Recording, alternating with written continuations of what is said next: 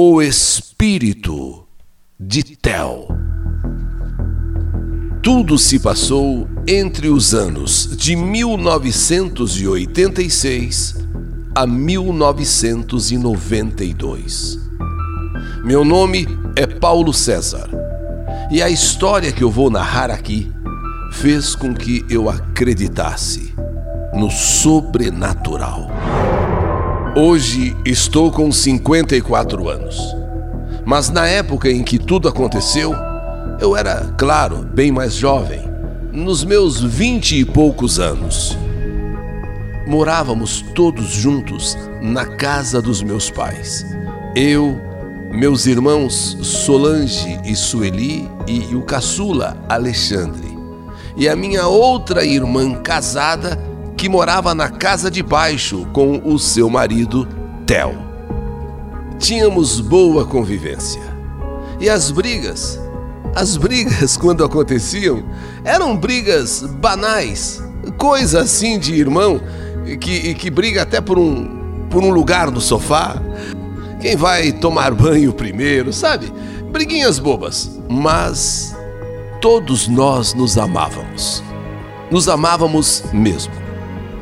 Meu pai, seu João, um homem muito trabalhador, comerciante.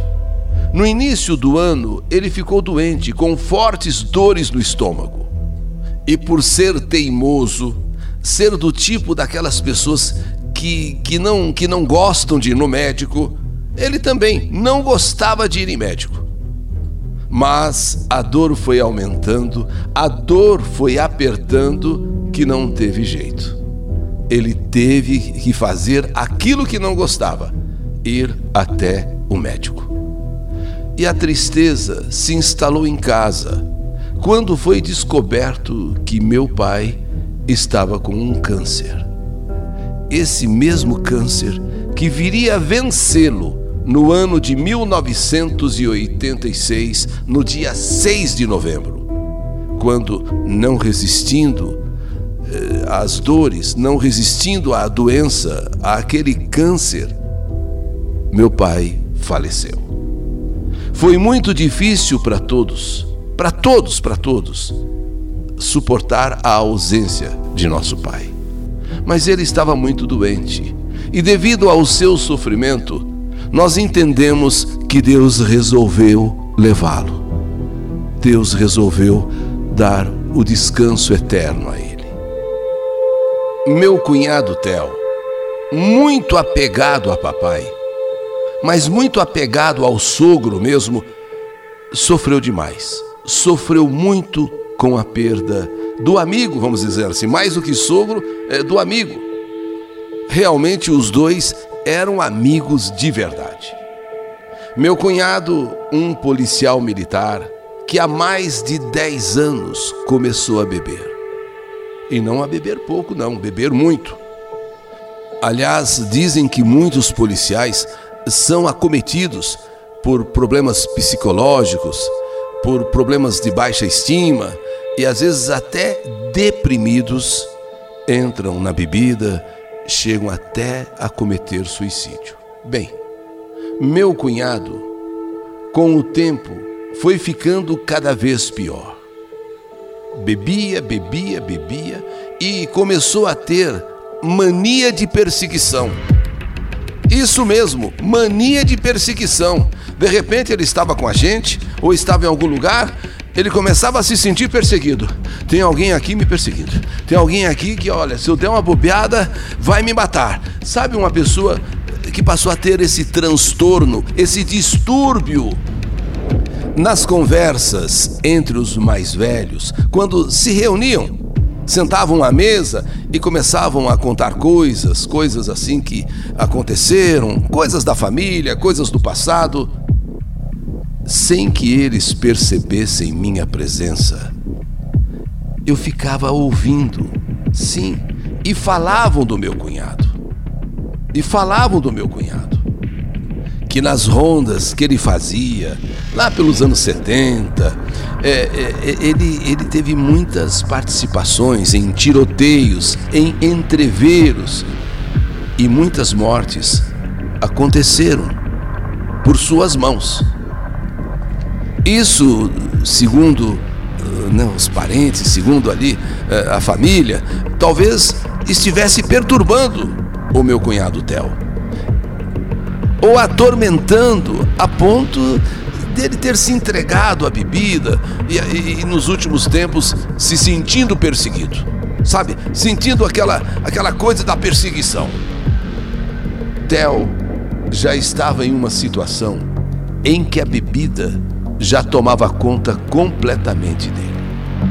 E além das manias de perseguição, ele começou a dizer que estava vendo vultos.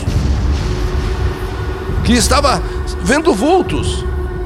E que eles, os vultos, estavam com o caixão aberto para que ele fosse ali trancado. Além da mania de perseguição que o atormentava, agora ele via vultos e esses vultos sempre com um caixão. É, é, é, é, eles estão. Eles estão querendo me trancar dentro do caixão. É, é, é, eles estão querendo me trancar dentro do caixão. Eles estão querendo me trancar dentro do caixão. Sim, segundo ele, os vultos o queriam trancado vivo dentro do caixão. Minha irmã, junto aos parentes do meu cunhado, decidiram interná-lo no hospital militar devido à sua situação mental que piorava. Uma vez ele pegou a minha irmã e começou a brincar de roleta russa. Ele começou a brincar de roleta russa e todo mundo sabe que brincadeira é essa. É você deixar uma única bala no tambor, vira o tambor e atira. Se coincidir da bala ficar parada ali na agulha, adeus, é tiro na certa. É a tal da roleta russa. Então estava muito perigoso tê-lo em casa. E o mais correto e o mais certo seria interná-lo. Uma vez internado, Passando por um tratamento, ele melhorou e voltou para casa. Mas em 1988, ou seja, pouco tempo depois dessa internação, ele precisou ser internado novamente. Por outros motivos. Por problemas, inclusive, de digestão, problemas de intestino, e passou a tomar remédios. E esses remédios que ele tomava estavam melhorando bastante, inclusive a sua situação psicológica. Embora os remédios fossem para o aparelho digestivo, intestinal, mas ele melhorou da cabeça, talvez se sentindo melhor, ele ficou muito bom psicologicamente. A minha irmã, muito feliz com a melhora do marido, resolveu então fazer uma surpresa para ele. Na próxima visita, que seria 7 de setembro, na próxima visita, que seria no feriado de 7 de setembro daquele ano, ela iria levar o filho André, na época com sete anos, para ver o pai, para o pai ver o filho. Ele que já estava internado há alguns dias e com saudade do filho. Então, naquela visita do dia 7 de setembro, ela não iria sozinha, ela iria levar André, o filho do casal. Andrezinho, sete anos, com saudade do papai. O papai com saudade do filho. E tudo aconteceu como planejado pela minha irmã. Preparou o filho, arrumou o filho bem bonitinho e foi, naquele 7 de setembro, fazer a surpresa na hora da visita. O pai, o Theo, o meu cunhado, não esperava que a minha irmã levasse o filho. E então, naquele dia 7 de setembro, o menino, né, bem bonito, vestidinho assim, bem bacana, e, e, e a, a surpresa na hora da visita. Chegando na recepção do hospital, a minha irmã notou que os funcionários estavam todos agitados e ela não conseguia o acesso para fazer a visita já que estava no horário. Ela não conseguia ter acesso, mas ela percebeu os, os funcionários agitados, os funcionários assim, meio tensos. Ela estranhou muito e ficou mais de uma hora esperando que alguém a atendesse, que alguém liberasse a sua visita. E o menino também querendo ver o pai, querendo ver o pai. Mãe, vai demorar, mãe, vai demorar. Não, filho, já já. Quando então surgiu a equipe médica, notificando que, infelizmente, o meu cunhado Theo havia falecido. Ela, sem entender nada, ela entrou em desespero.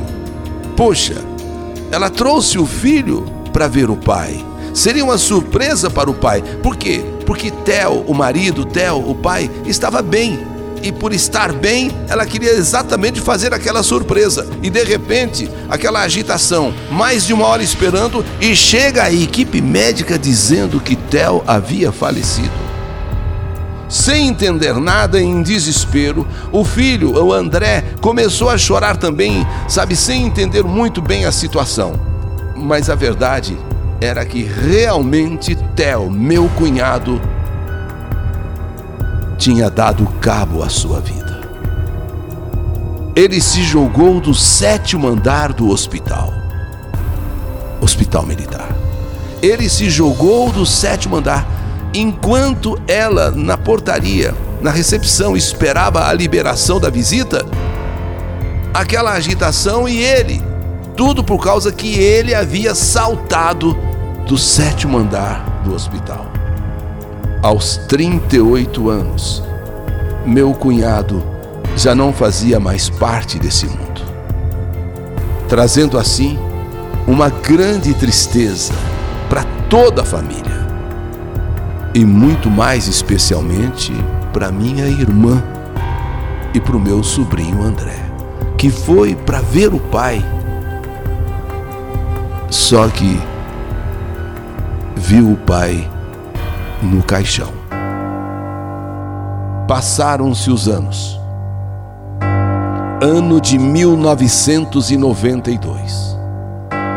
Eu e minha esposa na época, Rosana, morávamos na casa em que a minha irmã morou com o meu cunhado, aquela casa dos fundos, que com a morte do meu cunhado ela mudou dali. Ela foi embora dali com o filho. Então quem passou a morar lá foi eu que havia me casado com Rosana. E foi naquela tarde de domingo que havíamos recebido um casal de amigos em nossa casa. E todos conversávamos alegres com assuntos, eh, inclusive sobre ovos de Páscoa, porque estava se aproximando o dia de Páscoa. Então, nós estávamos falando sobre ovos de Páscoa, o que um gostava, o que o outro não gostava, o que um achava de um ovo, o que o outro achava do outro ovo de Páscoa. Bom, estávamos rindo assim e falando, comentando sobre ovos de Páscoa. Quando de repente eu olho para a porta do meu quarto, quarto que fora de Tel e da minha irmã. Quando eu olho para a porta do meu quarto e simultaneamente Rosana também olhou, é quando vimos o inacreditável. Era o meu cunhado Tel. Sim, na porta do quarto. A minha mulher deu um grito. Eu fiquei pasmo. Eu fiquei petrificado. Era ele ali na porta do nosso quarto, quarto, como eu disse, já fora dele um dia, quando morou ali naquela casa com a minha irmã. Era ele ali na porta, um olhar triste, um olhar amargurado e querendo falar alguma coisa para nós, querendo falar alguma coisa. Sabe quando uma pessoa quer falar e não consegue e aquele olhar triste? Rosana deu aquele grito e foi socorrida pelo casal de amigos eh, que estava ali conosco. Eu eu me levantei e perguntei: O que você quer, Theo? O que você quer, Theo? Diz o que você quer. E ele, sem nada dizer, assim num passe de mágica, sumiu, desapareceu. foi algo chocante. Foi algo que nos assustou e muito, tanto que Rosana não quis mais ficar naquela casa. Tive que arranjar um outro lugar o mais rápido possível porque ela não quis mais ficar ali. Era como se Theo estivesse impregnado naquelas, naqueles cômodos, naquela, naquelas paredes. Eu tive que mudar. E confesso que até então eu era ateu. Para mim, morreu, acabou. Morreu, acabou. Mas depois dessa experiência, eu não penso mais dessa maneira. O que eu penso desde então é que a morte não existe. Ou melhor, a morte é para o corpo físico. Depois desta morte, você vive de outra maneira a vida espiritual. E não é difícil, e não é impossível que aqueles que morreram a morte física e hoje vivem a vida espiritual possam de alguma forma um dia aparecer para você. Um dia se manifestar a você. O exemplo foi o meu cunhado Theo. Morrendo como morreu, talvez esteja no lugar onde está, vivendo a vida espiritual perturbada. E um dia se manifestou, querendo dizer alguma coisa que não conseguiu. E até hoje fico a pensar no seu espírito e rezo por ele, peço por ele, para que Deus dê a luz que o seu espírito precisa para encontrar o caminho da paz.